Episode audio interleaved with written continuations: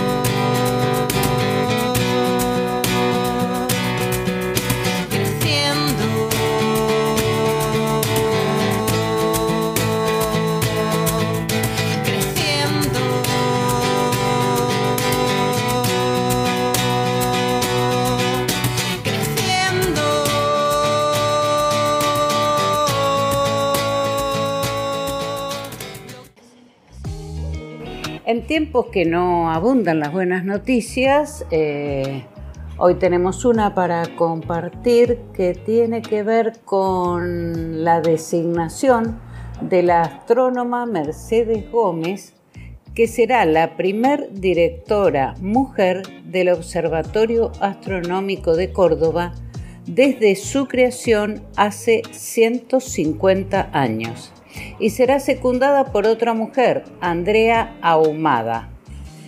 El binomio fue elegido por resolución de, Hugo Yuri, que es el rector de la Universidad Nacional de Córdoba, y contó con un amplio respaldo de todos los claustros. El mandato dura tres años.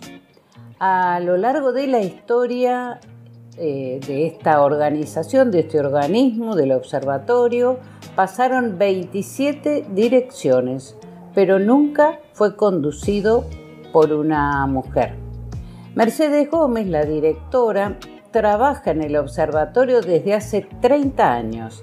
Es docente del área de astrofísica estelar. Su objeto de investigación son las propiedades físicas de las estrellas y planetas.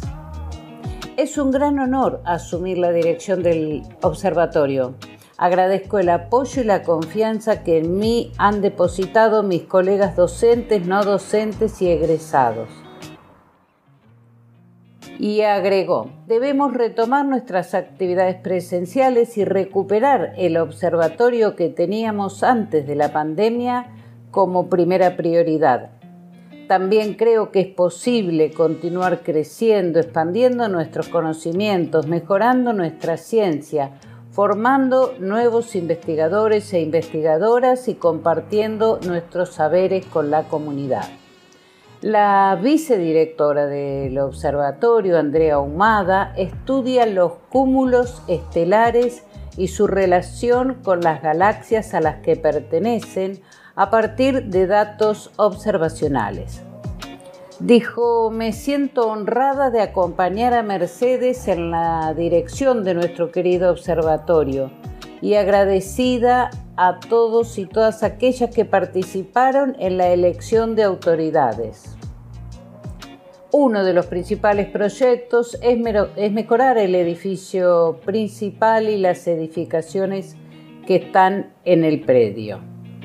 Ambas desean que las mujeres continúen ocupando cargos directivos en todas las instituciones científicas del país, de modo que no vuelva a llamar la atención o ser noticia que dos mujeres lleguen a la dirección del observatorio.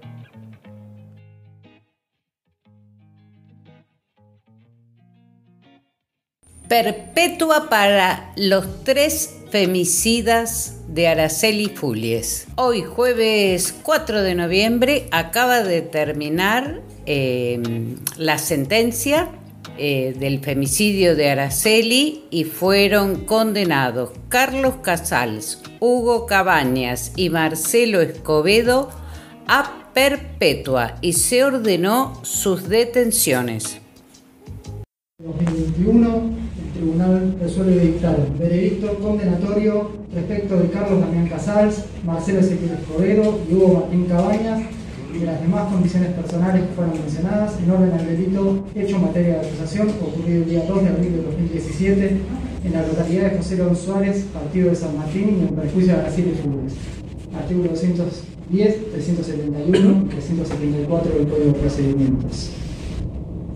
Con fecha 4 de noviembre de 2021 se resuelve condenar a Carlos Ramón Casals a la pena de prisión perpetua, accesorias legales y costos del proceso, por hallarlo coautor criminalmente responsable del delito de homicidio agravado por haber mediado violencia de género.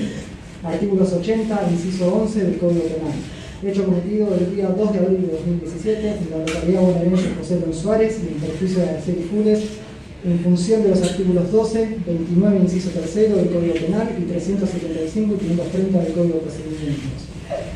Condenar a Marcelo Ezequiel Escobedo a la pena de prisión perpetua, accesorias legales y costas del proceso por hallarlo coautor criminalmente responsable del delito de homicidio agravado por haber mediado violencia de género, artículo 80, inciso 11 del Código Penal, hecho el 2 de abril de 2017 en la localidad bonaerense de José Suárez, en perjuicio de las fugues, en función de los artículos 12 y 29, inciso 3 y 375 y 530 del Código de Procedimientos. Condenar a Hugo Martín Cabañas a la pena de prisión perpetua costas del proceso, por hallarlo coautor criminalmente responsable del delito de homicidio agravado por haber mediado violencia de género.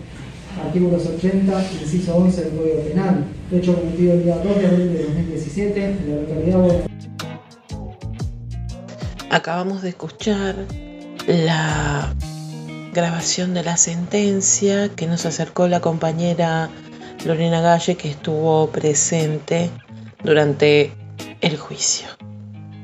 ¿Hay algo más tranquilo aún que el sueño en esta habitación de dentro? Una ramita lleva sobre el pecho y no dirá su nombre. Hay quien lo toca y quien lo besa. Hay quien aprieta su mano impasible.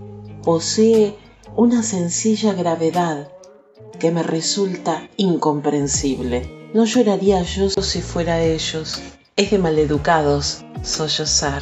Podrían asustar a la serena hada, hacer que vuelva a su bosque natal, mientras las gentes de corazón simple hablan de prematuros muertos. Nosotros, que apreciamos la perífrasis, decimos que los pájaros partieron. Amo los pájaros perdidos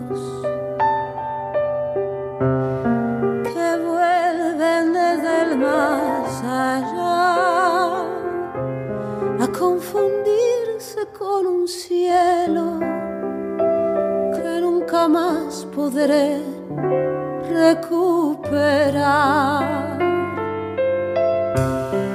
Vuelven de nuevo los recuerdos, las horas jóvenes que di y de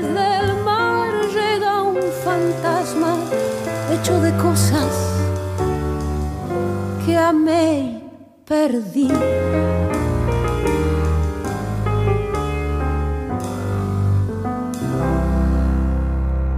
Todo fue un sueño,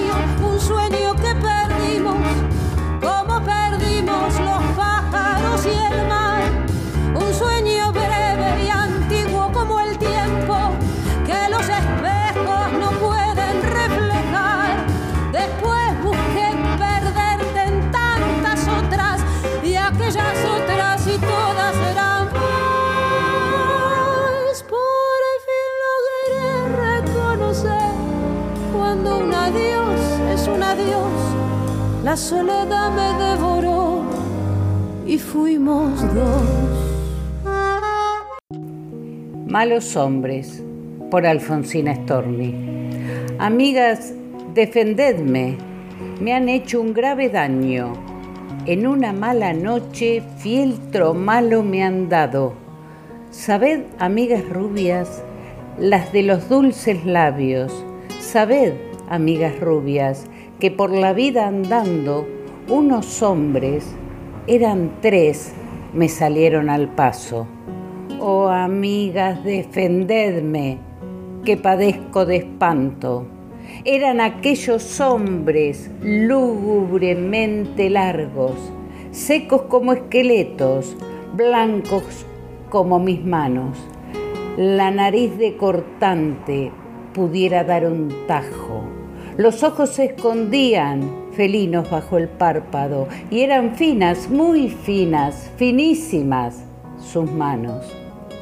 Oh, amigas, en silencio, aquellas me apresaron. Seis tenazas heladas me tendieron un lazo. Contuvieron mi llanto, seis cadenas humanas. Me domaron los brazos. Amigas, esos hombres, los ojos me vendaron. Las flores que llevaba las tiraron al barro. Un alfiler al rojo, pecho adentro me hincaron. Ungieronme los labios con aceites amargos, con abrojos y zarzas mis dedos maniataron. Me dijeron que yo soy un pobre guijarro. Me dijeron que Dios no es ni bueno ni malo, pero que aquel no es nada y yo en cambio soy algo. Después, después, crueles, rieron de cansancio. Después, después, crueles, riendo se alejaron y yo quedé vencida sobre el camino largo. Amigas, desde entonces tengo el cuerpo embrujado. Amigas, desde entonces resiste grave el daño.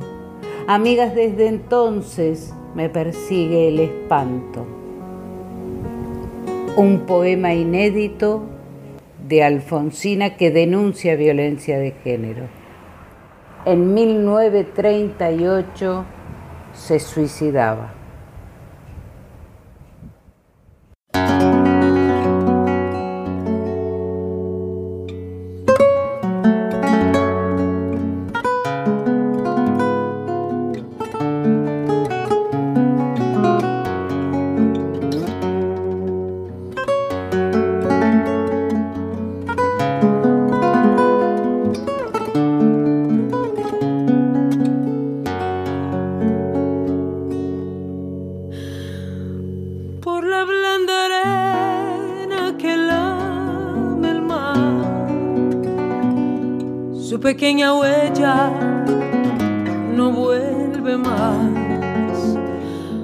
Sendero solo de pena y silencio llegó hasta el agua profunda. un sendero solo de penas muda llegó hasta la espuma. Sabe Dios que angustia te que dolores viejos cayó tu voz para recostarte arrullada en el canto de las caracolas marinas, la canción que canta en el fondo oscuro del mar, la caracola.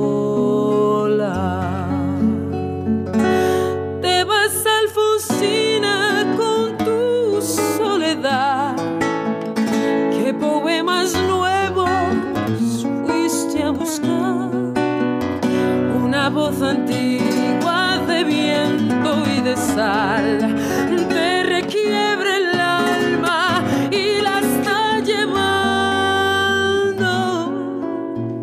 Y te vas hacia allá como en sueños,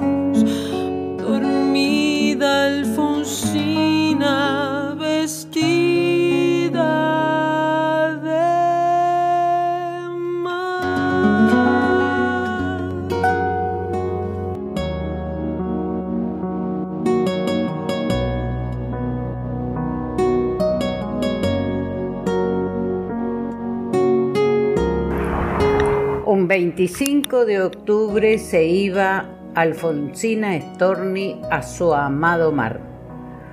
Una mujer que nos dejó, además de su bellísima poesía, pensamientos como estos.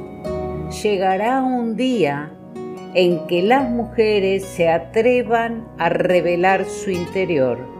Ese día la moral sufrirá un vuelco, las costumbres serán cambiadas. El hombre que habla mal de otras mujeres complace a la perversa, halaga a la mediocre y repugna a la mujer digna. Todo esto se da cuando se están cumpliendo 100 años de la primera mujer ingeniera en Argentina, que fue Elisa Beatriz Bachofen, porteña. Se recibió de ingeniera civil en la Universidad de Buenos Aires y entre otras cosas fue militante feminista, presidenta de la Comisión Técnica del Círculo de Inventores, asesora de empresas y periodistas. Ella fue la pionera de la inserción de la mujer en el ámbito de la ingeniería argentina tendencia que sigue creciendo aún hoy. Fue en el verano de 1935 que Alfonsina descubre que tenía cáncer de mama. Bañándose en el mar, una ola fuerte y alta la golpeó en el pecho, sintiendo un dolor muy fuerte y perdiendo el conocimiento. Descubrió así un bulto en el pecho que hasta el momento no se había notado. Fue operada y aunque se pensaba que era un tumor benigno, en realidad no lo fue y esto le dejó grandes cicatrices físicas y emocionales. En 1920 ganó el Premio Municipal de Poesía el primer premio municipal de poesía y el segundo premio nacional de literatura por languidez. En el 21 el Teatro Infantil Municipal Labardén creó un puesto para ella y en el 23 se convirtió en profesora de lectura y declamación en la Escuela Normal de Lenguas Vivas. Poco después obtuvo una cátedra en el Nacional de Música y Declamación sin dejar de escribir, ocre y poemas de amor, expresan el resentimiento femenino hacia el hombre que simplemente busca la comodidad. Comparada con sus trabajos anteriores, estos son poemas más cínicos e irónicos que expresan su actitud cada vez más mordaz hacia los hombres.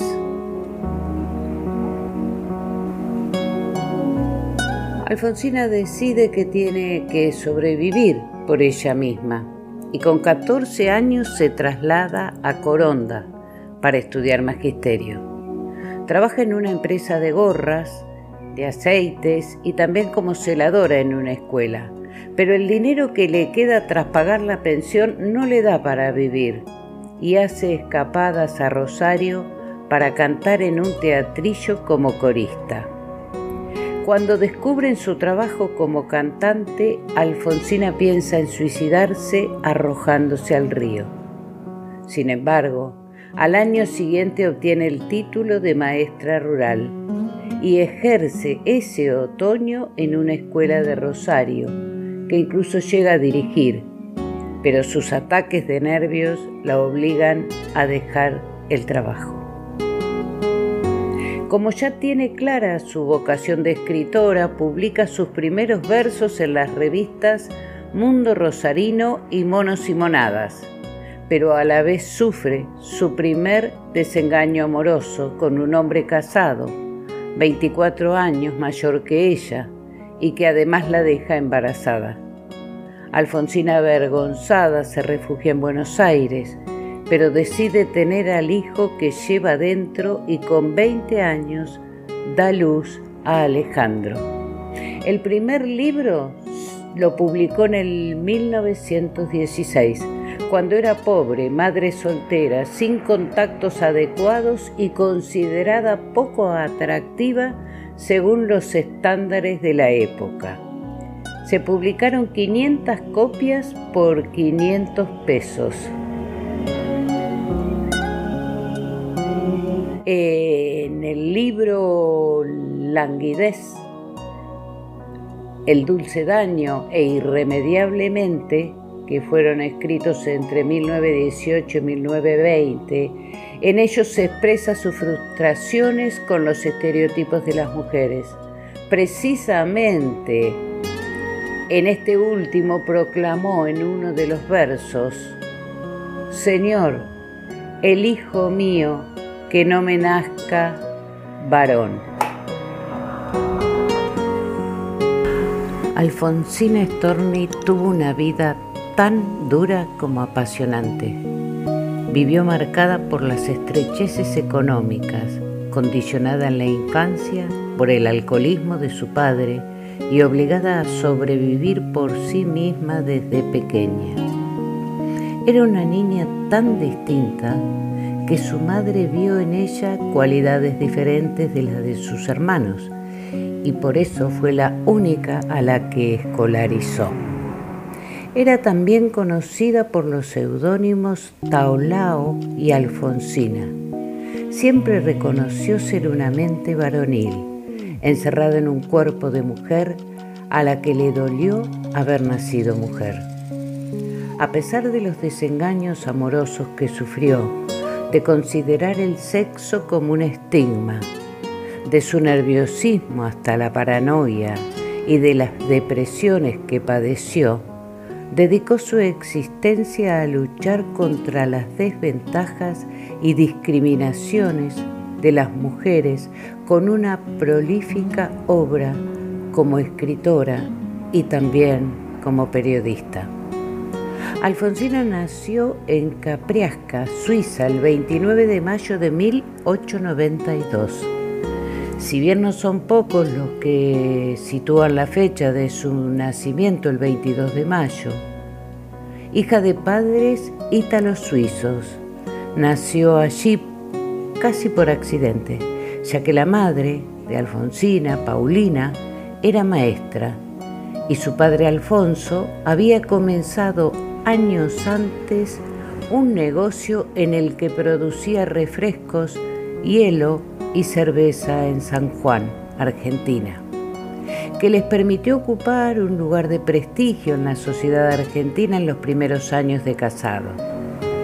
Sin embargo, empezaron las estrecheces económicas y el padre empezó a beber y a desatender el negocio, por lo que el médico de la familia sugirió unas vacaciones. Así que el matrimonio, ya con dos hijos, se fue a Suiza.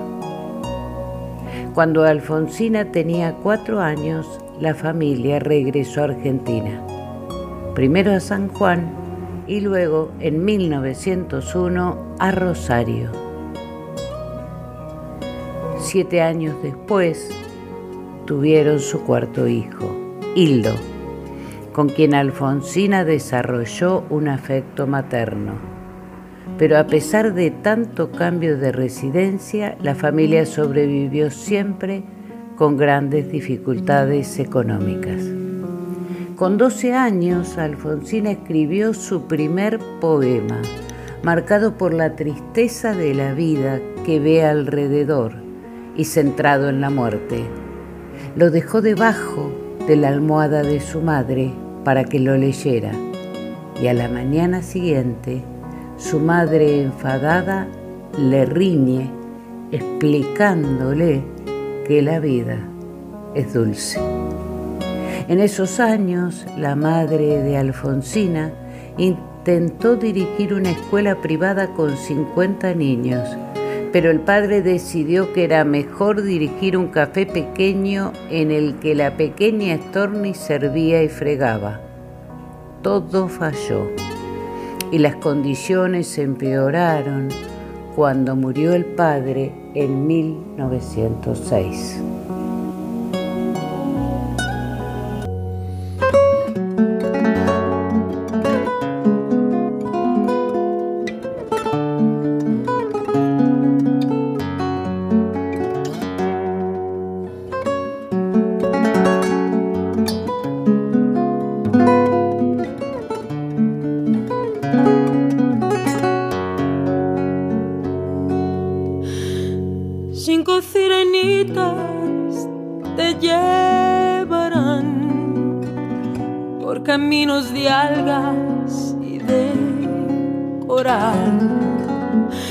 Fosforescentes caballos marinos harán una ronda a tu lado y los habitantes del agua van a jugar pronto a tu lado.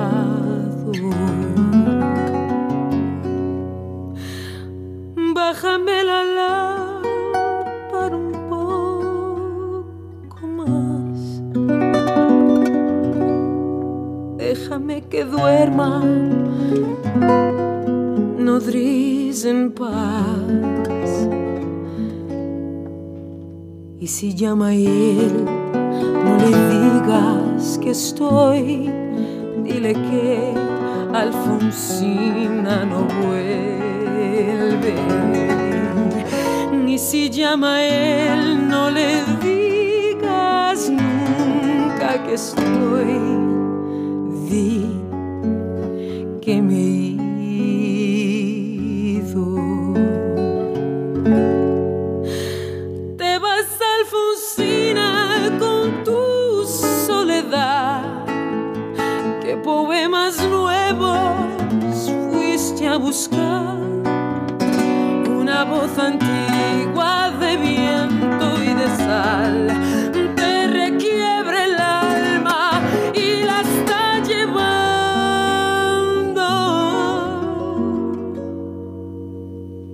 vas hacia allá como en sueños,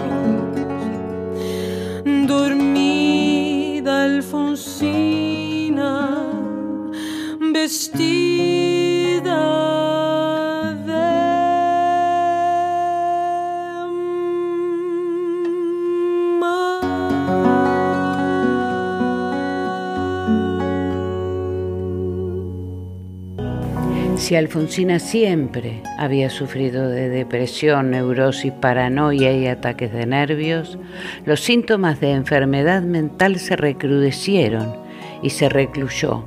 Evitando a sus amistades, su carácter cambió y ya no visitó a más nadie. No podía admitir sus limitaciones físicas. Deseaba vivir, pero no aceptaba los tratamientos impuestos por los médicos. No permitía que su hijo la besara. Fue en 1938 que le contó a su hijo que el cáncer había llegado a su garganta y que no quería someterse a otra cirugía. Entonces el 18 de octubre tomó un tren a Mar del Plata y se quedó en un pequeño hotel. Escribió el poema Me voy a dormir el 20 de octubre. El día 22 lo envió a la redacción del diario La Nación.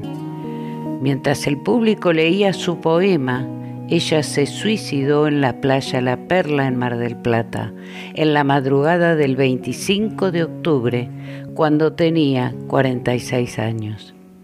Hay dos versiones sobre el suicidio de Alfonsina Storni, una de tintes románticos que dice que se internó lentamente en el mar y la otra más apoyada por los investigadores y biógrafos que afirma que se arrojó a las aguas desde una escollera. Su suicidio inspiró la canción Alfonsina y el mar de Ariel Ramírez y Félix Luna, que fue interpretada por innumerables músicos de lengua española. Pero las versiones más destacadas han sido las de Mercedes Sosa y la de Chabuca Grande.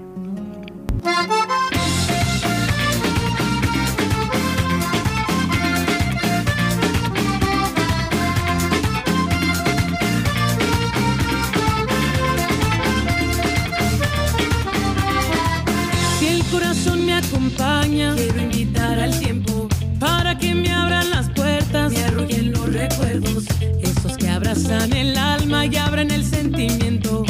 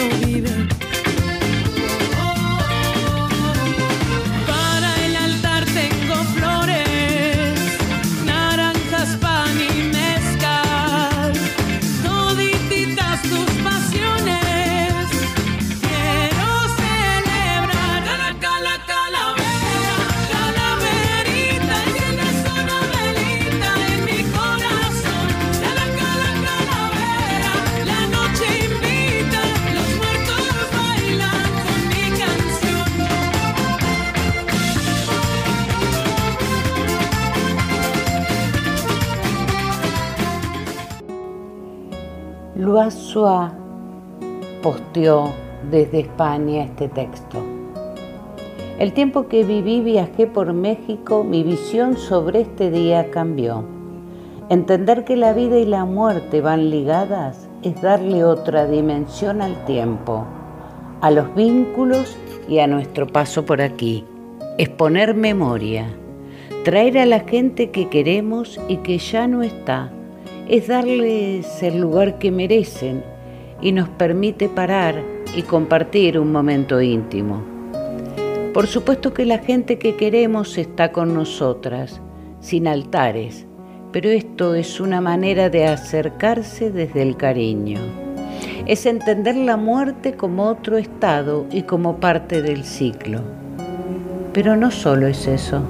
La memoria es política y por eso nuestro altar no solo hay familiares que queremos o la maravillosa gata güerita, también está Soledad Arnaud, activista por la diversidad funcional que murió ayer y los 69 feminicidios que van en lo que llevamos del año en este Estado español. En una sociedad líquida y asfixiante, donde el capitalismo ahoga nuestra existencia y nos exige siempre un poco más. Parar para homenajear y ritualizar ayuda a hacer cierres sanos con las demás y con una misma. Y que la tierra, los altares, las vivas y las muertas no olviden que seguimos luchando y que esas 69 mujeres y niñas tenían nombre y apellido y el terrorismo machista les ha quitado la vida. Memoria, amigas, memoria, que nuestros enemigos no descansen en paz, que la tierra les sea leve y estén todas juntas, haciendo aquelarres y revolucionando el infierno. Luazúa es Laura Insúa, una artista multifacética que con la canción de autor pone su poderosa voz a merced de su discurso. Esta cantautora feminista ha estado muchos años afincada en Madrid y ahora ha regresado a su tierra, a Almería. Nosotras siempre escuchamos muchas canciones de Luazúa. Aquí va una de ellas.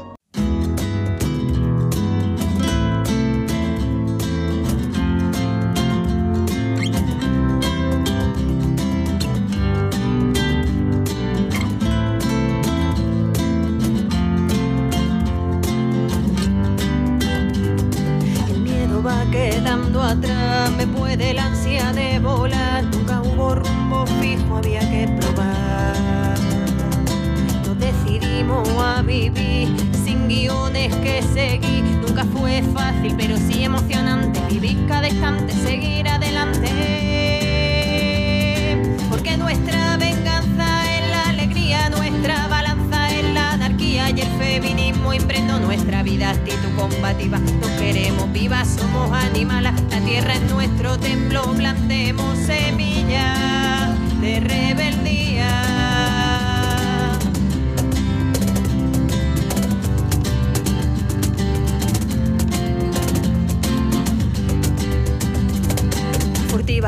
Declaro en guerra fulana, maldita, dicen malas lenguas, no vine a gustarle, soy mala hierba obsidiana afilada, mi piedra perfecta, mi cuerpo seguro, performa lo impuro, mi hermana loba, aullan conmigo, no vine a silenciar toda vuestra mierda. Si toca a una, a toda violenta.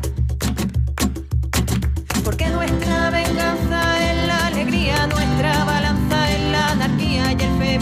impregnó nuestra vida, actitud combativa. Nos queremos vivas, somos animales, la tierra es nuestro templo, plantemos semillas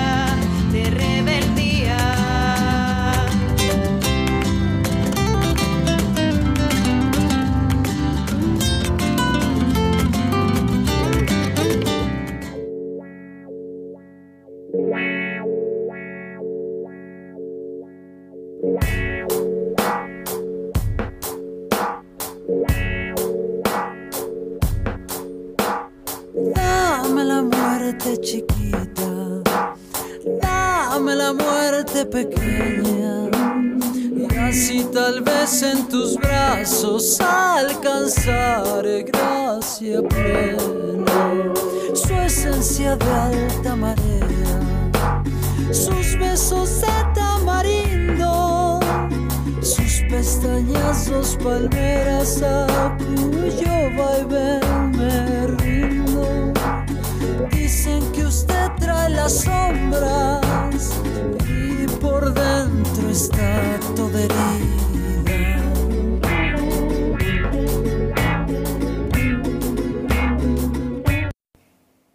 Nos cuenta la mexicana Karina Vergara Sánchez que nos recuerda que el 27 de octubre vienen las visitas a México de las ánimas de las animalitas de compañía.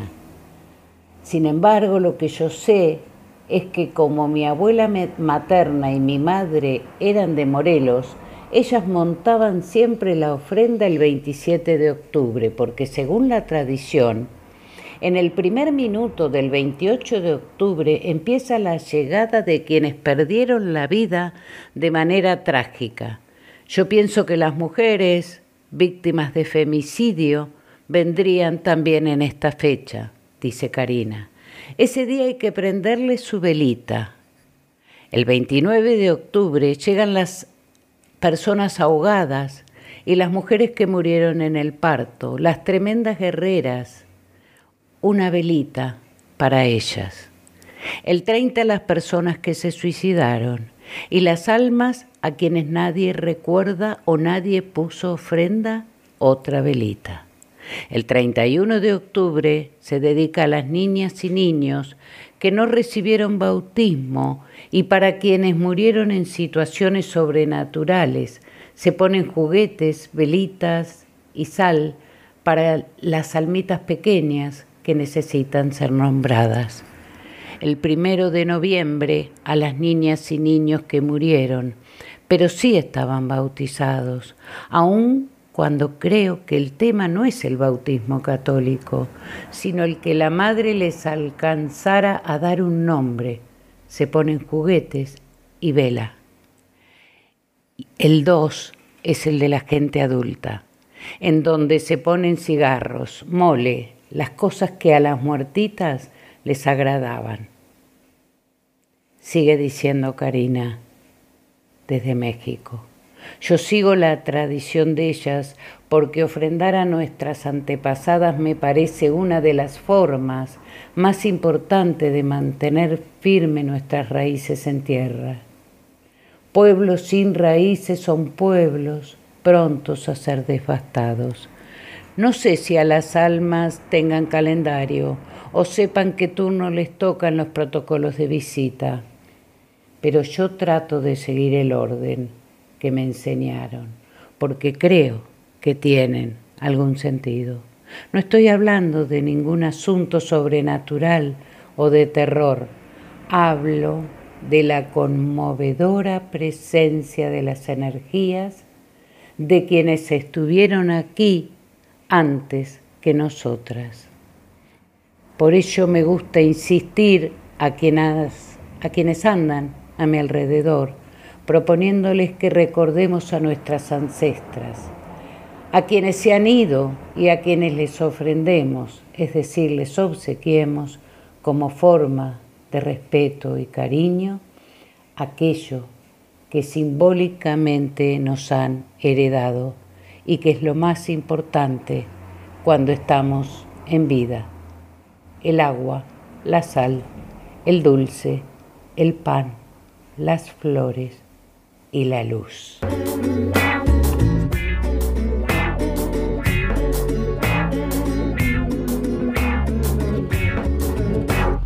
Dame la muerte chiquita antes del último sueño.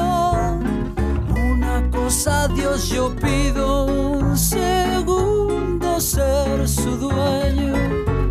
La venganza es cosa dulce y este machete que tengo es por si alguien le hizo daño que yo por usted me muero. Es por si alguien le hizo daño que yo por usted.